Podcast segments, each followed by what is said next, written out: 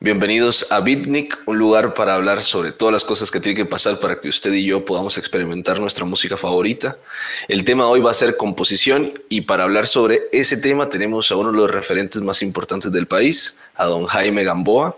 Y sin más, vamos al lío. Don Jaime, ¿cómo está? ¿Cómo estás? ¿Cómo estás? Yo muy bien, muy contento de la invitación, muy agradecido con, con Bitnik por, por invitarme a hablar de este tema que me encanta, que me apasiona. Así que espero que podamos disfrutar y aprender juntos cosas este rato. Definitivamente. Eh, la primera pregunta que, que, me gustaría hacerle es, ¿qué, ¿qué lo hizo a usted de entre todas las posibilidades que nos ofrece la vida, escoger la música como, como camino de, de, de vida, digamos? Bueno, eh, es una historia familiar, ¿verdad? Porque es eh, la historia no solo mía, ¿verdad? Hay que pensar también en la historia de mi hermano Fidel y, y en el medio en el que crecimos, ¿verdad? Porque nosotros crecimos en una, en una familia que por los dos lados tenía músicos. Uh -huh. Por el lado paterno estaba, teníamos al tío Orlando, el macho Gamboa, que era músico, miembro del, del grupo Tayacán, que era uno de los grupos fundadores de la, de la nueva canción costarricense, de la música protesta de los años 70, con Luis Enrique Mejía Godoy y otra gente. Y por el lado materno, el lado guanacasteco, pues toda la, la tradición guanacasteca, teníamos a, a, mis tíos Max Goldenberg, Paco Goldenberg, eh, de hecho un tío abuelo nuestro, eh, eh, don Adán Guevara, era un compositor de música vernácula, autor de canciones que se cantaban en las escuelas. Entonces, uh -huh. crecimos eh, viéndolos, escuchándolos a ellos cantar. Eh, de hecho, yo he contado otras veces, ¿verdad? Que Paco tenía un grupo que se llamaba, un grupo de música bailable, ¿verdad? se llamaba los Peters Boys. Y entonces con ese grupo nosotros eh, disfrutábamos mucho estar sentados ahí, huilillas, ¿verdad? Viéndolos ensayar. Este, yo quería tocar batería en ese tiempo, pues veía al baterista dándole a esos tarros y yo quería hacer ese escándalo. Entonces me iba afuera de la sala de ensayos y armaba con ollas una batería y empezaba a riarle. este, este, y Fidel también, y mi otro hermano Héctor, y, y las primas, y entonces nosotros, e, el, el, la idea de que estábamos en un escenario haciendo música, estaba ahí desde que éramos muy chiquillos, ¿verdad? Entonces fue muy natural que a, en media escuela nos pasaran de escuela, de una escuela corriente, digamos normal, a, al Castella. Y ahí en el Castella sí. pudimos desarrollar toda esa, toda esa cosa que ya pues esas ganas que teníamos de aprender música.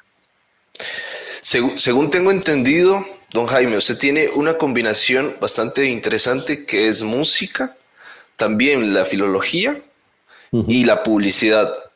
Sí.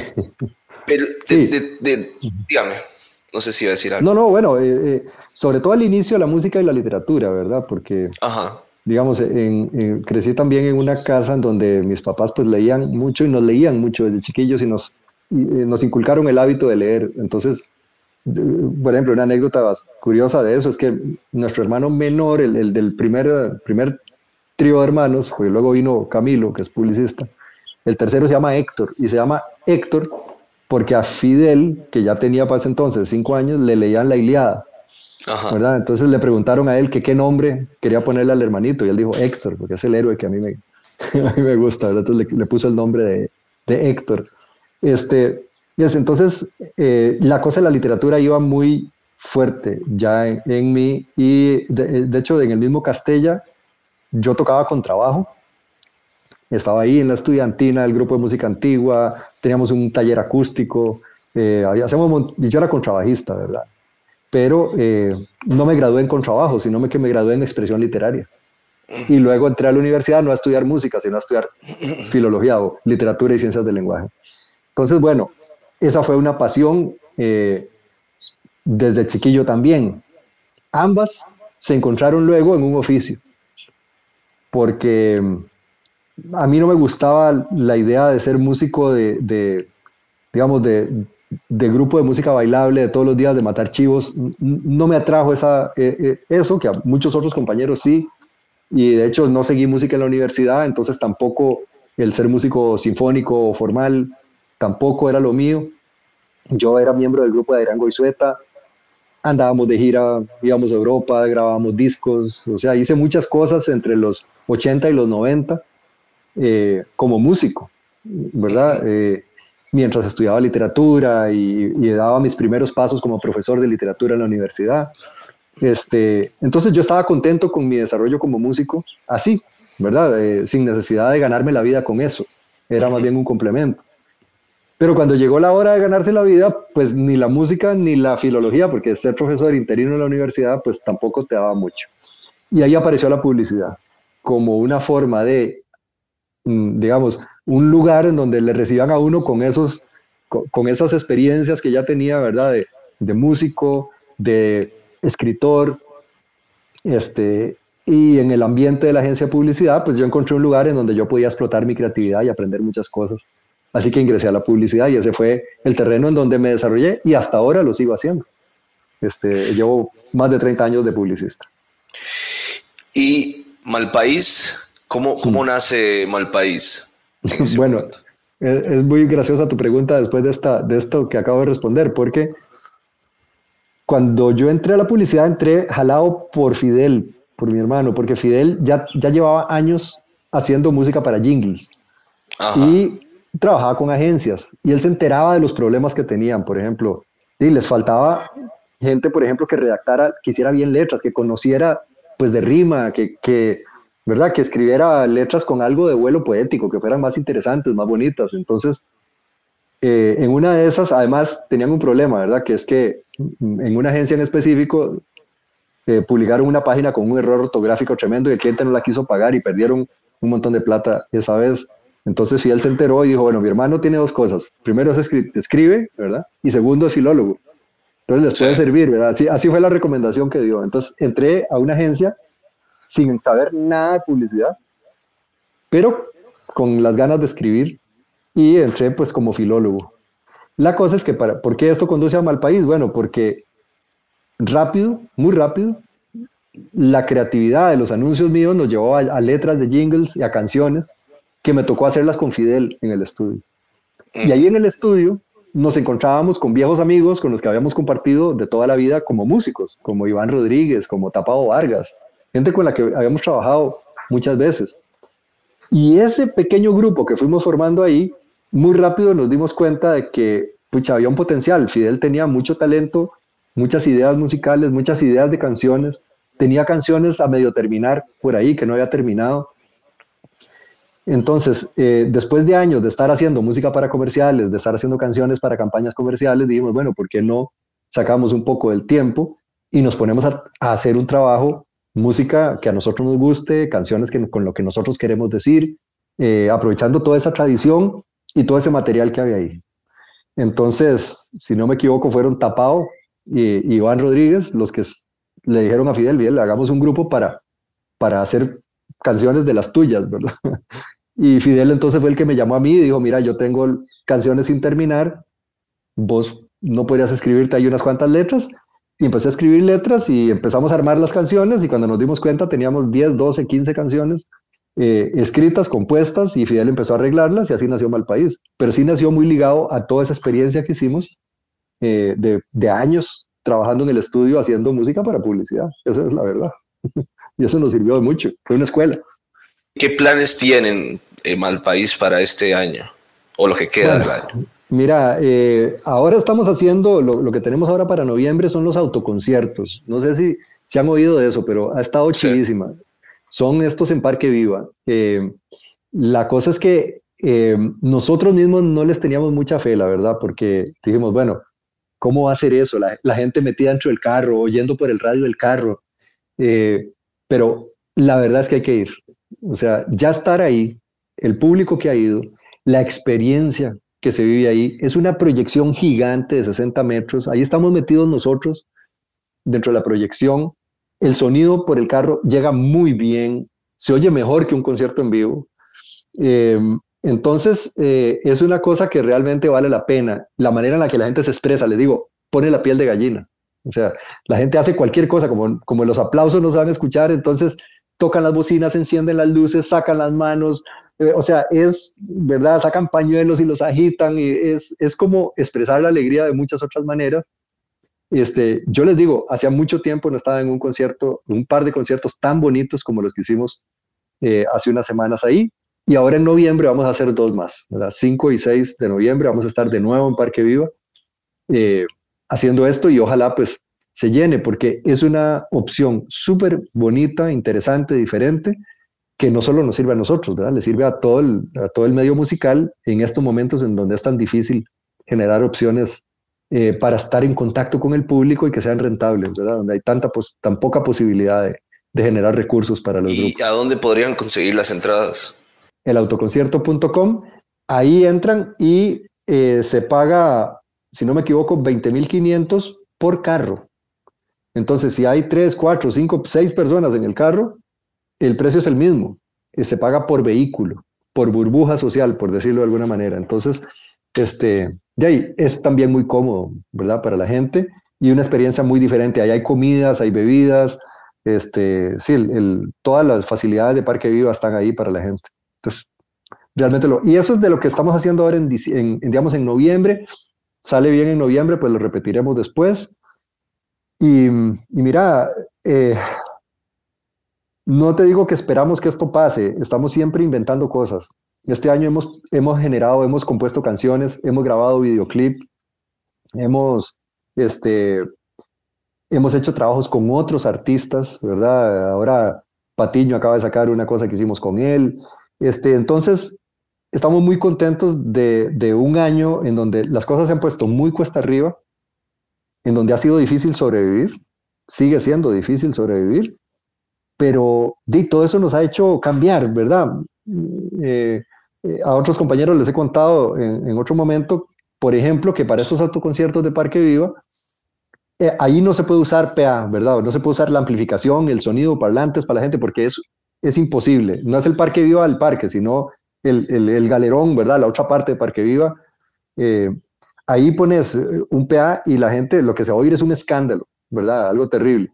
Entonces nosotros, este, se tiene que transmitir al carro, ¿verdad? Al vehículo. La gente por, una frecuencia de FM oye el concierto pero tampoco puede haber monitoreo para nosotros. Entonces, nosotros siempre habíamos sido enemigos de usar este in-ear, por ejemplo, in-ear monitor, ¿verdad? Los, los audífonos. Ahí no hay más remedio. Usas in-ear o te morís. Este, bueno, después de esos dos autoconciertos, ya le dijimos a, a, nuestro técnico, nunca más sin in-ear, ¿verdad? O sea, ya no, ya no queremos monitor de piso nunca más. Este, porque tocamos más afinados, más amarrados, o sea, te, te, contribuye mucho a la calidad de la música. Y era una cosa que sencillamente nosotros, por, por viejillos, ¿verdad? Que estamos ya y porque ah, decimos, nada, ¿para qué esa carajada? Para mí ponga mi monitor de piso y, chao, ¿para qué me voy a incomodar? Bueno, pues la pandemia nos ha hecho incomodarnos, pero para bien, ¿verdad? Para aprender cosas, para hacer cosas diferentes. Así que todo bien. Eh, igual con la parte visual, ¿verdad? Nosotros hemos sido un grupo muy de hacer música, ¿verdad? Y nunca nos hemos preocupado por la parte visual para Parque Viva tuvimos que meterle videos gigantes a todas las canciones y es espectacular y la gente lo disfruta mucho y nosotros también. Entonces, bueno, hay dos aprendizajes tremendos que hemos tenido de estos conciertos en Parque Viva que no los esperábamos. Ahora una, pregunta sobre, sobre, ahora que usted mencionaba el tema de que han estado grabando, eh, componiendo y demás. ¿Cuál, es su opinión acerca de, de, los discos de larga duración versus los sencillos, verdad, que se están poniendo mucho de moda? Eh, eh, en, en, el 2020? O sea, ¿cuál es su opinión al respecto? Mira, eh, no me cambia mucho la opinión que tenía antes, ¿verdad? Los sencillos antes se usaban como una manera de promocionar un, un LP que le llamábamos en aquel tiempo. ¿verdad? Yo, soy, yo vengo de los tiempos del acetato. entonces, em, ahora se usa mucho el sencillo como una pieza aparte, ¿verdad? No es necesario meterla luego en un larga duración. Haces tu, tu sencillo y ya, y, el sencillo tiene vida propia, porque en la vida de las redes, en, los medios musicales que tenemos ahora para difusión, no te hace falta realmente el concepto de una larga duración para darle fuerza a una canción. La canción puede vivir sola. Entonces yo considero que eso es totalmente respetable y me parece bien. Ahora bien, eh, cuando, por ejemplo, yo me puse a componer después del fallecimiento de mi hermano y ya cuando me, empecé a recuperar de eso y empecé a componer yo, ¿verdad? porque yo siempre era hacer letras para Fidel y en un momento dije, bueno, aquí sigo haciendo letras y ahora para quién, ¿verdad? Entonces me puse a ponerles música y a trabajar arreglos con Bernardo Quesada, ¿verdad? Eh, me di cuenta de que había una línea como que le daba cierta coherencia a todo eso que había venido haciendo. Y eso es importante. Entonces, a pesar de que ya estaba un poco en desuso, ¿verdad? Hacer un disco completo, o había empezado la moda de los, de, de los, de los sencillos, dijimos, no, esperemos y hagamos, mostremos este concepto, ¿verdad? Probablemente habrá las canciones que vivan más, que lleguen más lejos, eso es normal, pero es, es, interesante y es bonito para nosotros darle una sombrilla. Y así lo hicimos. Y salió el disco Nada que Olvidar, nuestro último disco. La canción que más ha rodado se llama Remando Lento y es una canción que por lejos eh, la gente la escucha más que las demás. Podía, podía haber sido un sencillo solitario, pero no. Eh, y entró y, y, yo digo que se siente bien creativamente el que esté cobijada por un disco de concepto. Ahora bien, después de eso hemos compuesto cosas que son singles ahí están. Hace este año, de hecho, compusimos una canción para, sobre el tema del agua para, para una campaña del, del, Programa de Naciones Unidas para el Desarrollo. Y ahí está, y vive como single solito. Y yo dudo que, ¿verdad? No, no le hace falta estar en un disco. Tuvo muy buena respuesta. Ahí está. Y vive, vive solita, ¿verdad? Entonces, todo bien. Creo que son oportunidades y son eh, nuevos formatos que hay que aprovechar. Sí, claro. Este. ¿Hay chismes de cuándo podría haber un disco nuevo o, material en particular? Sencillo. No, pues. no, no, em, no, no hay chismes. En realidad, yo sigo, eh, digamos, cuando hicimos este disco, nada que olvidar, hicimos una selección. Digamos, teníamos unos 25 temas. Al final el disco nos quedó larguísimo, ¿verdad? Son 17 temas. Pero eso quiere decir que quedaron, este, quedaron 8 ahí compuestos. Mm, mm, ¿verdad? Que están esperando su momento. Y ya les hemos ido agregando dos piezas más que hemos compuesto en estos tiempos. Entonces, y ya tenemos nueve temas y, de donde salieron esos salen más. Entonces, em, pues no, no estamos en este momento con proyección de hacer disco nuevo, pero sí, sí sabemos que probablemente durante el 2021 tengamos ya los 13, 15 temas que nos permitan decir, bueno, escojamos de esto, qué es lo que mejor funciona, y pues metámonos al estudio a, grabar. Si va a ser un disco, si van a ser sencillos solitarios, si va a ser un EP y luego sencillos, no te lo sabría decir. Pero sí que tenemos mucha música más que está inédita. Eso sí. Pues habrá que esperar el 2021 para, para, tener nueva música. Este, ahora que ya entrando como a, como a materia ya específica de composición, ¿de, dónde vienen las ideas musicales? Bueno, eh, yo creo que para cada compositor es diferente, ¿verdad? Por lo, por lo, que sé y además por lo que conversaba con, mucho con mi hermano sobre ese tema. Eh, por ejemplo, Fidel era una, una, mentalidad muy musical. Él tenía la idea musical y de la idea musical venía la letra. En mi caso es al revés. Eh, por supuesto que yo tengo ideas musicales también, solitarias, ¿verdad? Y, pero ahí me entro en un conflicto tremendo, ¿verdad? Porque para mí, este, para mí lo primero que viene en general es un verso, son palabras, ¿verdad? Para mí viene primero un verso. Y entonces el verso agarra y toma melodía. Siempre es, eso, eso es un modelo del que otra gente ha hablado, ¿verdad? Pero es a mí cómo me funciona. Entonces, primero viene eso, como una idea. Esa idea puede ser la del estribillo. o puede ser como la, frase que quieres dejar de tu canción, ¿verdad? La idea que quieres dejar de tu canción dicha con unas palabras que suenan, que me suenan bien, que, dicen lo que quiero decir. Y eso generalmente se acompaña de una melodía. Cuando tengo una idea así, inmediatamente agarro la guitarra y la trato de fijar, ¿verdad? Este, mi esposa se ríe, ¿verdad? Porque me dice, ¿qué estás haciendo? No, parece que no estás haciendo nada, pero Estoy ahí como buscando notas en la guitarra hasta que encuentro la melodía. Cuando encuentro una melodía y una armonía que se, que se juntan en esa idea musical, en esa frase, que no es una idea musical, es idea de canción, la trato de fijar, es decir, grabo, grabo lo que tengo. Ok, ahí está lo que yo llamo el germen. Esa es la semilla de una canción. No sé en qué va a parar, no sé a dónde va a llegar, no sé si va a terminar de ser algo, pero ya una vez que eso existe, para mí la canción ya está, ¿verdad? Porque está lo más importante, que es la idea, la emoción, el espíritu, lo que, lo que se va a convertir luego en canción.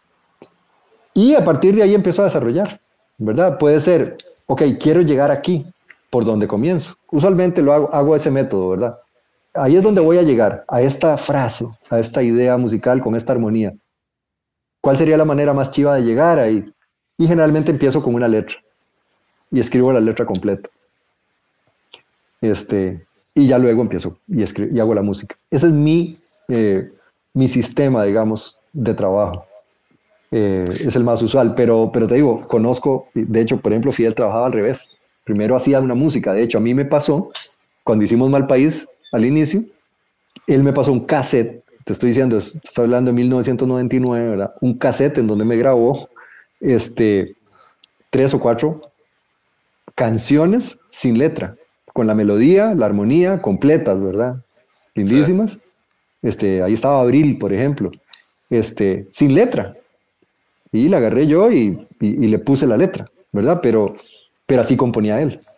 Yo, en mi caso, más bien hice al revés. Le pasé a él un montón de poemas que tenía sin música. Y le dije, bueno, aquí está, tome.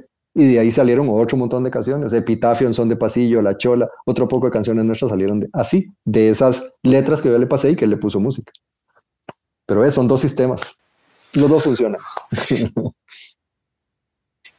y, no, no, yo si hubiera sido, si hubiera tenido un poquito más de conciencia histórica, lo hubiera guardado. Pero no, no, no me dio la jupa para eso. Este, y lo lamento mucho. Eso, eso se perdió.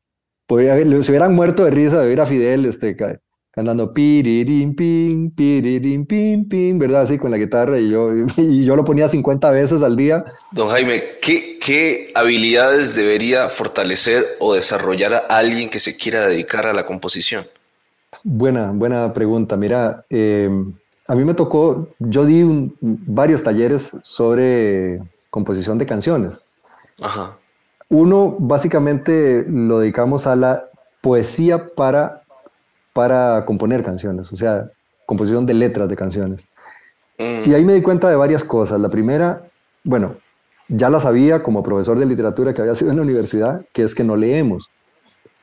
Pero no sabía yo hasta qué punto gente que quería componer canciones o que había compuesto canciones, no tenía mucha idea, digamos, de los principios de la escritura poética. O sea, ¿qué es, escribir una canción? Porque escribir una canción es es, hacer un poema. O sea, digamos, eh, tiene que tener un ritmo, tiene que tener eh, eufonía, que llamamos, ¿verdad? Que es que las, que las palabras suenen lindas, encadenadas una, una tras de otra. Debería tener también eh, una letra bonita, debería tener originalidad, debería no repetir lugares comunes que ya se han dicho en 800 mil canciones, o sea, debería tener algo propio mío. En fin, una serie de cosas como básicas de la escritura poética que, pues, mucha gente se lanza a escribir canciones sin, sin eso.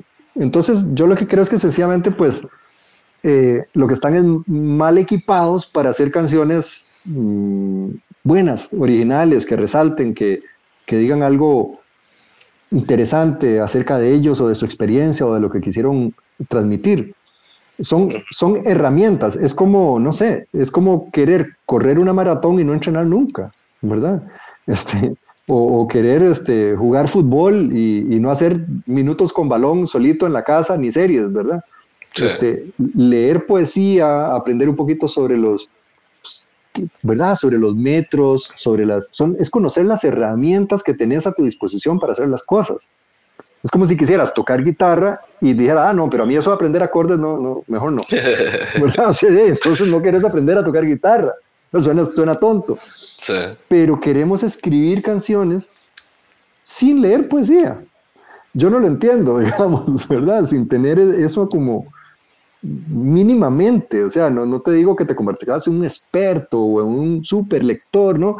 Pero que tengas referencias y que tengas ideas, ¿verdad?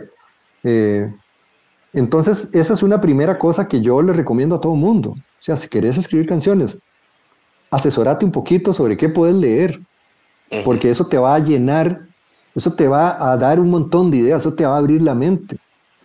Eh, con la música pasa un poco distinto, porque sí es más normal que todos escuchemos mucha música, ¿verdad? Y entonces si yo quiero componer eh, el, género que sea, pues yo sé que oigo mucho ese género y eso me va a alimentar mi conocimiento, voy a sacar en la guitarra cómo son los acordes verdaderos de esa canción y entonces ahí de, ya voy a hacer esa experiencia. Entonces es más común que con la música la gente tenga ese, eh, ese ejercicio, ese entrenamiento en realidad. Es, sí. Pero con las letras no, es como si, y eso, el resultado cuál es? muchas letras que no sirven para nada. Perdón que lo diga así, ¿verdad? O sea, no es que todo no sirve para nada. Hay mucha gente que escribe letras muy buenas, pero te encontrás en Costa Rica mucha canción con bonita música, bien cantada, bien tocada, bien grabada. Es decir, sólidos los proyectos, son muy sólidos. Se caen en la letra. Se caen, ¿verdad? Se, caen, les faltan ideas, son reiterativos, son, están llenos de lugares comunes, ¿verdad? Eh, entonces, para mí, ese es un consejo grande que me parece que, que, que, deberíamos darle más a, las generaciones jóvenes, ¿verdad? De a dónde buscar cómo hacer las cosas mejor. Eh, porque le hemos puesto muchísima atención a esos otros procesos que te digo. Al proceso de hacer armonías chivísimas. Pucha, me tocó ser jurado, ya lo puedo decir porque ya pasó y ya se premió y ya pasó todo, del Dinamo Sonoro. Una experiencia muy linda, muy, muy linda. Este, llegaron cientos de propuestas, ¿verdad? De, de, grupos jóvenes emergentes. Este, hubo cosas muy bonitas, hubo cosas terribles, ¿verdad? Pero, ¿cómo tiene que ser? ¿Verdad? Y uno con... De, había veces que uno decía, mira, dice, no, ya esto, o sea, ya yo sé, ya escuché 20 segundos, ya yo sé que esto no va para ningún lado, entonces lo adelantas y sigue igual y bueno, ok, ya, listo. Listo. Es así, es así, porque ya lo sabes, ni armónica, ni melódica, ni rítmicamente, ni poéticamente hay nada, ¿verdad? Entonces, bueno, eh, eh, sería muy interesante poder decirle a esa juventud que tiene ganas que estudie, ¿verdad? Que estudie. Entonces, ¿qué es estudiar en la música? El estudiar música, bueno, vos puedes hacerlo académicamente o puedes hacerlo no académicamente. Mis tíos, ninguno fue académico, pero oían mucha música. Mi tío Max Goldenberg allá en Nicoya, se sienta a componer y de repente le sale una cosa, y lo que le sale, como el mae se pasa oyendo música y oye música de todo el mundo, y de repente lo que está componiendo es un choriño brasileño. Yo le digo, tío, ese choro, ¿ese qué? No, yo no sé, yo solo empecé a componer, ¿verdad? Pero está haciendo una vara que, que es todas las influencias, ¿verdad? De la música que ha escuchado. Sí. Bueno, pues igual, este, es igual con las letras, y las letras no es solo oír letras de canciones, por supuesto que cuanto mejores sean las canciones que escuches, mejores referencias tenés de las canciones que puedes componer, ¿verdad? Y yo ahí siempre recomiendo ciertos compositores con ciertas letras, o sea, escuchas tus maes porque te van a abrir la mente acerca de cómo escribir letras. Pero no basta, no basta. La mejor, mucha de la mejor poesía no está en las canciones, está en la poesía. Y te va a abrir la mente. Eh, de hecho, muchos de los grandes compositores del rock y del pop son gente que lee poesía y la lee de verdad para que no te salga una arjonada, para que te salga una cosa realmente bien escrita, ¿verdad? Eh, eso es. Eh, Perdón por la, por la crítica, pero... ¿Qué, ¿Qué cosas se consideran parte de la composición? Pregunto esto porque siempre se me ha venido la duda de si, por ejemplo, los arreglos son parte de la composición o no. Eso es otra cosa. Mira, e, esa es también otra buena. Yo te voy a decir, para mí sí. Para mí sí, porque, eh, y te lo digo en la experiencia mía como, compositor, o sea, yo soy un compositor muy limitado, musicalmente. Entonces, yo hago lo mejor que puedo. Yo trato de que la melodía y la armonía digan lo que quieren, lo que yo quiero decir. Humildemente voy y busco a un buen arreglista con el que yo me sienta identificado, alguien que sepa que, yo, que entiende el lenguaje que yo quiero expresar. Me ha ido bien y hemos hecho ya una dupla muy linda con Bernardo Quesada, que además Bernardo pues se crió musicalmente junto a mi hermano, en el estudio incluso, y aprendió todas las mañas de Fidelito. Y entonces, eh, y yo llego donde Bernardo y le digo, Mae, esta es la idea. Esta es la canción. Él me dice, Mae, me gusta, creo que, creo que la entiendo, creo que es lo, sé lo que querés decir y me la devuelve una semana después que yo no la reconozco. o sea, convertida en una canción que digo, madre, qué buen tema, madre, pero eso yo tengo que reconocer que yo hice una parte, pero vos hiciste otra. Eh, y, otra que para mí es casi, casi igual de importante. ¿Sí? Porque si no, lo que tendrías es una canción con mi voz y mi guitarra que tal vez te puede sonar medianamente bien, pero lo que oigo al final en la maqueta que me presentaba Leonardo es algo que, que digo, madre, vamos, corramos a grabar esta vara, qué chiva. Sí. ¿Verdad? Entonces, yo sí creo, y por ejemplo, mi hermanillo era también un gran defensor de la, del arreglo. O sea, muchas veces lo oí decir, más que el arreglo es la mitad de la canción.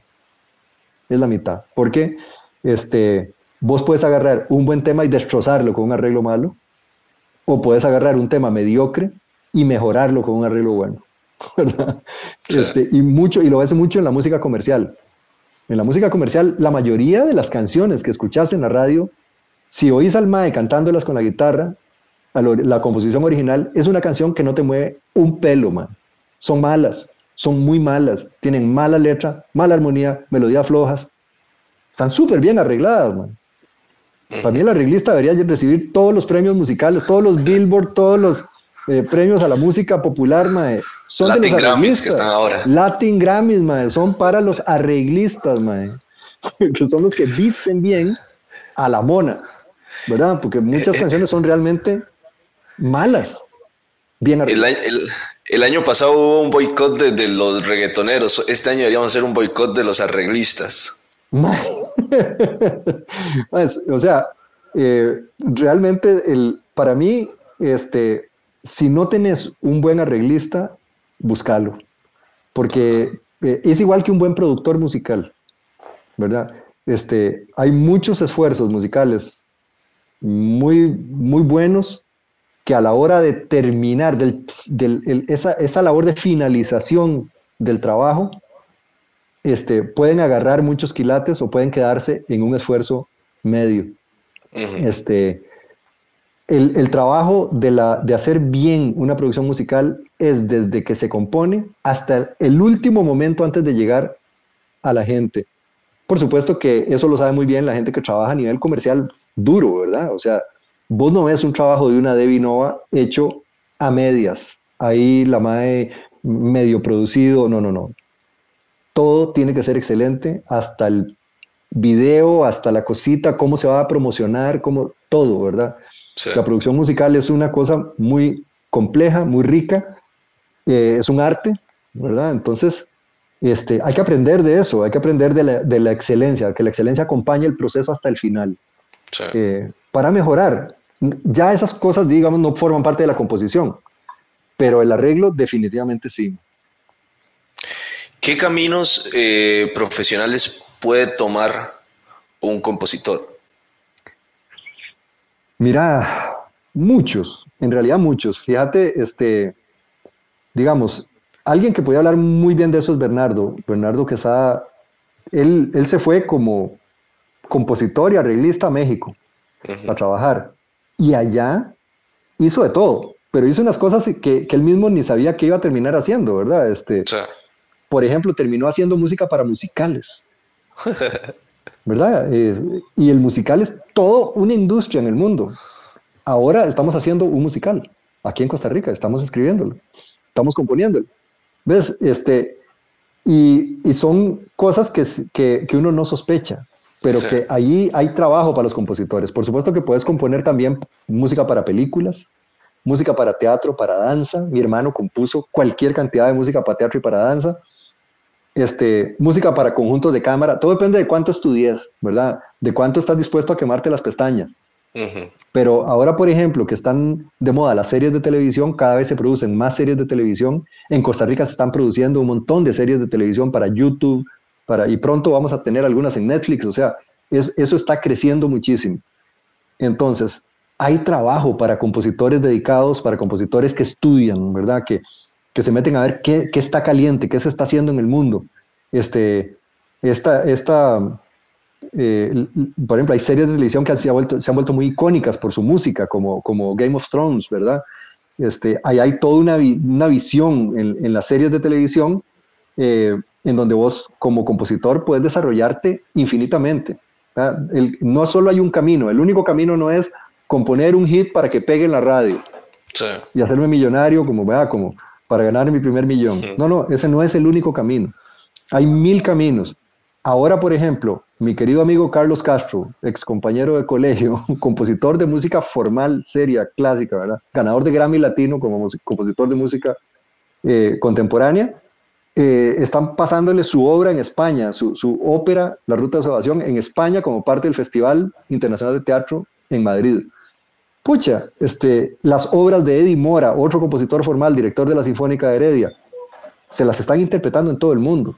Entonces, compositor, compositor, si hablamos en serio de ser compositor, claro, puedes estudiar, puedes trabajar, puedes formarte y, puedes tener un camino increíble eh, eh, haciendo, sacando de adentro eso que tenés, ¿verdad? No es solamente este, componer canciones, porque ese es solo un camino. Mira, em, actualmente, eh, digamos, están los, los medios digitales para compartir música. Em, nosotros, por ejemplo, afortunadamente nos fue bien, nos ha ido bien eh, sobre todo en Spotify. Tenemos la música en todas las plataformas. Eh, y tenemos un distribuidor, ¿verdad? Que, que, lo pone en todas las plataformas. No es mucho dinero, no es que se va a lucrar. Eh, ese dinero es para todo el grupo, no solo para el compositor. Pero, pero sí, o sea, llegan fondos. No es que, no es que, no es despreciable. Ahora bien, tenés que lograr volúmenes altos. Entonces ahí es el reto, ¿verdad? que hagas cosas que vayan jalando, que, que vayas haciendo crecer tu base de seguidores. Digamos, nosotros estamos ya con una base de seguidores en Spotify, por ejemplo, cercana a los 40 mil. Eso ya nos da una base de, de que de, cada tres meses nos entran unos miles de dólares. Este, Ese es un camino, es un camino duro, hay que pelearlo. Cuanto más exitoso sea el lanzamiento que haces, más gente lo, se te apunte a verlo, más gente lo comparta en redes, pues más seguidores vas a tener y más rápido vas a poder ver los ingresos de eso. Hay otras plataformas, por ejemplo está Patreon, ¿verdad? Eh, Patreon es una plataforma para compositores en donde vos puedes poner tu material y decís, de ahí, cada semana te, o cada mes te doy un concierto y cuando saque una canción nueva la saco por la plataforma exclusiva y va generando seguidores a través de esas plataformas que te pueden dar un ingreso también. En fin, para mí ahora está en lo digital porque los royalties que estaban antes las casas disqueras eh, y los contratos por discos sin advance, por ejemplo, que te pago ahora para que tener un disco dentro de un año, ya eso pasó a la historia, por lo menos eh, en el medio nuestro. A lo mejor en, en, otros lados se sigue manteniendo, pero aquí eso ya no, ya no aplica. Em, y la venta de discos se fue a pique, ¿verdad? Lo que es el disco como tal, como objeto. Em, entonces lo que queda es plataformas digitales, buscar seguidores y, y también, por supuesto, están las otras opciones que te dije, escribir música por contrato, ya sea música comercial, para películas, para obras de teatro, para musicales, ¿verdad? Entonces conseguir contratos de ese tipo, que para eso hay que hacerse un nombrecito, y hay que, hay que hacer. Entonces, por ejemplo, una vía para hacerlo es trabajar al principio con iniciativas de otra gente como uno, jóvenes que andan buscando, ¿verdad? Eh, me refiero a ustedes, ¿verdad? Ya yo no, no, no tanto como joven, ¿verdad? Pero que andan buscando, por ejemplo, eh, chavalos que andan haciendo un serial para YouTube, jóvenes de estudiantes de cine, ¿verdad? Van a querer un músico, necesitan un músico que haga, entonces ponerle, hacer un buen brete, que la gente te vea, tener que mostrar, ¿ves? Sí. He visto mucha gente que se está abriendo camino, de hecho, bueno, hay costarricenses trabajando en Los Ángeles y trabajando en Miami, Hace poco supe de uno que estaba trabajando, componiendo, ya en, en Disney Miami, este, para los espectáculos de Disney, que, generalmente tienen que estarse renovando. Entonces él está, tiene puesto de planta como compositor en Orlando, este, para los espectáculos de Disney. Entonces, sí se puede, o sea, sí se puede llegar lejos. Estudia, aprendete bien, aprende armonía, estudia composición, eh, y se puede llegar lejos. No es eh, digamos, los caminos no están cerrados por ser de un país pequeño como el nuestro y tener una industria pequeña, ¿verdad? Sí, hay caminos abiertos. Ahora, eh, hace unas semanas estuve viendo una, una conferencia de la MMF Latam que supongo que Diego, nuestro realizador, está riéndose en este momento porque es parte de, de, está riendo, esa. Este, y la, la, persona que estaba dando la conferencia decía que de lo que genera una canción, ¿verdad? Por streaming y todo esto, el, del 100%, un 10% en promedio, ¿verdad? Puede variar dependiendo del lugar y la plataforma, es dirigido para, para los compositores o los autores. Y esta persona decía que ellos estaban, o que había muchas organizaciones de gestión colectiva que estaban tratando de pelear para que el porcentaje fuera mayor, porque creían que debían obtener más. ¿Usted qué opinión tiene al respecto? Absolutamente de acuerdo, absolutamente. Es decir, es cierto que si no fuera por esas plataformas, no tendríamos ningún ingreso. Eso es verdad. Pero también es cierto que si no fuera por la música, esas plataformas no tendrían ningún ingreso. Entonces es como, eh, debería existir para mí una equidad en esto. Qué sé yo, 50-50. O sea, tampoco es que, sí, sí, vos invertiste en tu plataforma y invertís y muy bien y hacer los playlists, qué sé yo, pero eh, pero te aseguro que la desproporción es muy grande, ¿verdad? En cuanto a, a, lo que es revenue, a lo que son ya ganancias de esto, me parece que, que tiene que estar muy desbalanceado. No conozco el detalle y no, pues, no puedo argumentar más a fondo sobre el tema, pero es una suposición que creo que está bien informada. según la última vez que revisé una reproducción de más de 30 segundos de alguna de las canciones de Malpaís genera un colón en promedio. Y de eso el 10% es para ustedes como autores. Sí, sí, sí, o sea, son 10 centavos. Eh, no, sí, sí, el 10%, 10 centavos de un colón, exacto. Sí, exacto. Yo, yo lo que supongo es que las plataformas tienen costos, está bien, y es lógico que los tengan, no sé cuántos son, pero no creo que esas plataformas mm, se manejen con un 20% de, de, ganancias, como para decir, sí, estamos dividiendo 50 y 50 las ganancias. No lo creo, ¿verdad? Entonces, te digo que no tengo la información exacta como para discutirlo, pero te aseguro que debe estar disponible y es un buen tema para discutir. Ahora bien, eh, no tenemos mucho músculo para cambiar eso me parece, a menos que todas las asociaciones de gestión colectiva del mundo se pongan de acuerdo y bloqueen las plataformas, pero no sé en eso, no creo que eso vaya a ocurrir. De hecho, nosotros como Bitnik nos comprometemos a pronto tener una, conversación o una entrevista a alguien de, alguna plataforma digital, al menos de las, para comentar todo esto y ver qué opinión tienen ellos, ¿verdad? También desde su punto de vista sí, sí, es un súper tema. Yo sé, yo sé que le meten y que invierten, ¿verdad? Porque tienen gente también elaborando playlists y haciendo, o sea, la información que te dan. Claro, ahora mucho de eso te lo da la inteligencia artificial. Entonces, pero bueno, invierten en inteligencia artificial. O sea, no es, que es un, no, es que es una plataforma que no invierte para, para, para tener a, los usuarios contentos. Eso yo sí, sé que lo hace, ¿verdad? Em, sin embargo, bueno, creo que es un tema para discutir.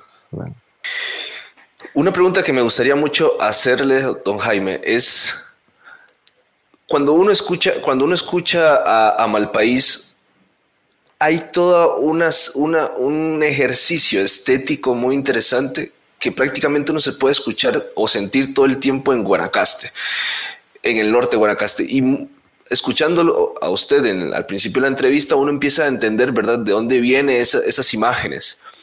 Pero lo que me gustaría preguntarles es cómo hace uno para plasmar en su música todas esas, todos esos elementos que lo hagan a uno sentirse en algún lugar o sentirse de alguna forma. Pucha, eh, no sé si te puedo responder esa pregunta, porque en realidad es muy intuitivo. Para mí es muy intuitivo, ¿verdad? Es eh, las armonías, las, los ritmos, las melodías, donde uno las coloca, todas esas son cosas que para mí se beben con la leche materna, ¿verdad? Son cosas que, que vienen de la infancia, vienen de las experiencias, de la adolescencia, de la música que uno oyó adolescente. Por ejemplo, eh, el otro día estaba yo eh, con una canción que le pasé a Bernardo para que me la arreglara y, y él me dijo, mira, pero esto es, esto es como de tal pieza de los Beatles. yo ya, madre, no me extraña, güey. el primer disco que fuimos a comprar, mi hermanillo y yo, cuando nos, el primer estipendio, así que tuvimos una platica para ir a una tienda de discos, fue, fue eh, uno de los Beatles, una recopilación, el álbum azul, ¿verdad? Entonces, eh, todas esas cosas van quedando ahí en el, en el, sustrato. Y lo otro es, una es esa, que, que, que son cosas que vienen de adentro, que te llevas en la sangre. Y la segunda es, para mí, el esfuerzo, y es un esfuerzo consciente, por la autenticidad. Es decir, no llegas a hacer música y canciones auténticas sin hacer un esfuerzo deliberado por lograrlo. Es decir, por yo no quiero parecerme a nadie. yo quiero parecerme a mí. ¿Cómo soy yo? O sea, ¿quién soy yo? Yo tengo que tomar decisiones. en, cada, en cada armonía yo voy tomando decisiones. En cada melodía voy tomando decisiones. En cada pedacito de letra tomo decisiones. Y si yo tengo miedo de mostrar quién soy, voy a sonar como otro. Pero si yo no tengo miedo y si, te, si yo agarro así un cuchillito, bueno, venga, me abro las vísceras, las pongo en la mesa y no le tengo miedo a eso, lo que va a salir es algo auténtico. Ese soy yo, ¿verdad? Entonces, eso yo creo que lo aprendí con mi hermano. O sea, Fidel, si algo fue, nunca le tuvo miedo a, esta es la música que me gusta, esto es lo que yo quiero hacer, así es lo, como lo quiero decir. Y si te gusta bien, y si no te gusta, también. Pero, pero, mucha gente escribe condicionada por el mercado condicionada por la opinión del programador de radio, condicionada por la opinión de aquel que le dijo que esa música nunca se iba a escuchar y nunca te ibas a hacer famoso, o condicionado por mil cosas más. Ahí empezás a perder autenticidad y ahí empezás a perder lo que hace tu música que transmita esa cosa que vos me estabas diciendo, ¿verdad? Esa autenticidad de venir de algún lado, de ser música con, con olor a algo. Así lo veo. De hecho, de hecho mi, mi, mi, mi profesor de composición me decía que él tenía un estudiante que era metalero y que parte de los ejercicios que él le ponía era que semana a semana trajera canciones compuestas y que siempre traía canciones romanticonas, boleritos, cosas así y el ma llegaba súper obstinado a la clase diciendo, vea profesor, vea la vara que me salió, yo no quiero eso, yo quiero hacer metal. Y el ma le decía, cabrón, pero es que estas canciones son lo que es usted. Exacto, no, no, no, se, no se mate sea usted, ¿verdad? O sea, es que eso es fundamental, ¿verdad? Y, y, ah, para mí el peor, el peor criminal de la autenticidad es el mercado de la música. Cuando escribís para el mercado de la música, no tenés salvación, ¿verdad? Podés llegar al mercado de la música, pero por otro camino. No, no, o sea, cuando, cuando, te, cuando te pones el signito de dólar aquí al frente, ya está. O sea, no esperes nunca ser original porque no lo vas a hacer. Tenés que empezar a pensar de otra manera, a sentir de otra manera y a lo mejor hasta llegues a hacer un poco de dinero. ¿Me explico?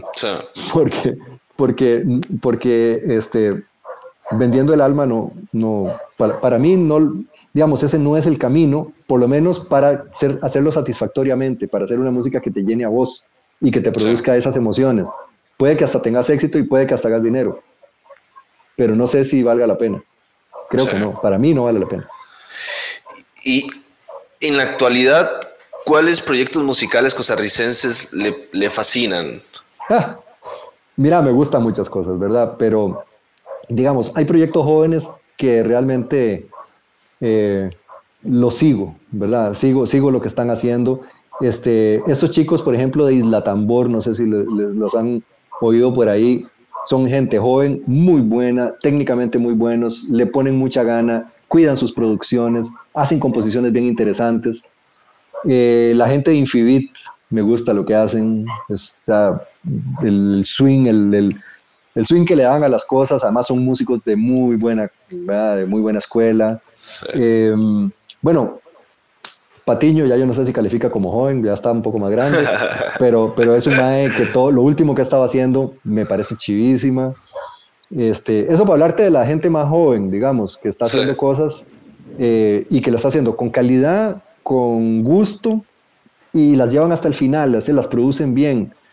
Este, pero hay mucha gente en muchos otros géneros. Fíjate, ahí en, el, en Dinamo Sonoro tuve la oportunidad de encontrarme proyectos de todo tipo, ¿verdad?